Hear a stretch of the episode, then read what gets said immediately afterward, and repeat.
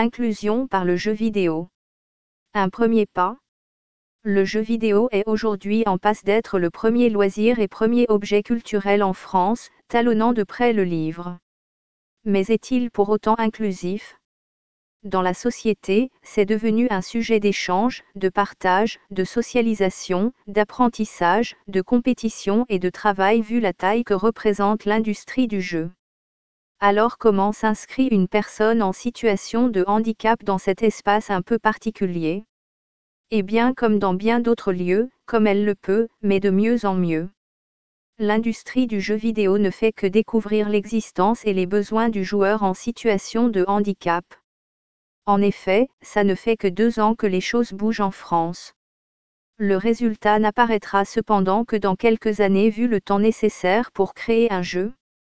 Cependant, les jeux sont de plus en plus accessibles et les aides techniques plus nombreuses. Nous avons donc pris le temps d'en discuter dans l'équipe du blog. Et à l'unanimité, nos testeurs nous expliquent que tous sont des joueurs solitaires. Sur console à la maison ou portable, ils préfèrent jouer seuls mais à l'occasion, ils apprécient jouer avec un frère, un neveu. On aime bien jouer tout seul, précise Matt Boss, Pascal et les autres. On aime bien jouer tout seul, précise Matt Boss, Pascal et les autres. Et les raisons peuvent varier.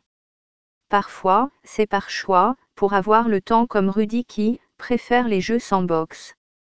En effet, il n'y a pas d'objectif, on se balade et on fait comme on veut les activités proposées c'est souvent pour s'occuper dans les temps creux comme Pascal puisque, mes frères ils travaillent. Enfin, ce peut être pour des raisons techniques comme Matt Boss. Pour jouer, avec d'autres joueurs, sur Internet faut que je partage ma connexion téléphone et je n'ai pas un gros forfait. Cependant, sans qu'elle soit clairement dite, il y a toujours une petite appréhension du regard de l'autre. En effet, jouer en ligne, c'est pas la même chose, c'est différent, c'est pas la même personnalité, c'est pas le même système, c'est pas la même dimension quand on joue ensemble, nous dit Matt Boss. Par contre, quand on dépasse cette appréhension, de nombreux joueurs en situation de handicap qui jouent sur Internet nous expliquent que le jeu vidéo leur permet au contraire d'éviter ce regard. Hichem, et bien d'autres, nous expliquent que quand on joue derrière un écran on est juste perçu comme un joueur. On n'est pas immédiatement perçu comme quelqu'un en fauteuil qui joue avec ses pieds. Par contre, de son côté, quand je bats un joueur valide à FIFA malgré mon handicap, ça vaut 10 ans de thérapie. Nombre de ces joueurs ont dépassé leur handicap, ont intégré la communauté de joueurs et le revendiquent. En effet, il se montre, vous me connaissez comme joueur, maintenant voyez comment je joue. Juste Nand et ses vidéos YouTube, la Team 5STV sur Twitch, Chéri et bien d'autres sur Twitter, la Team E-Sport Rebeard, nous sur ce blog. Il s'exprime.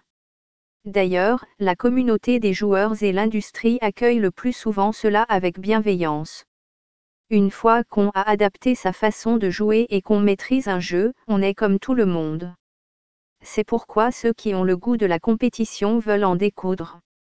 Des associations comme CapGM travaillent avec les instances françaises de l'esport. Ainsi, elles imaginent des compétitions mêlant des joueurs valides et en situation de handicap pour partager la même passion. Moi ça me dérange pas de faire une compétition avec tout le monde, nous dit Mats Boss. D'ailleurs toute l'équipe de Game Love confirme.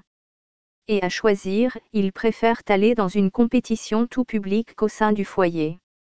Alors, faisons du jeu vidéo un facteur d'inclusion. DS2 Gamer?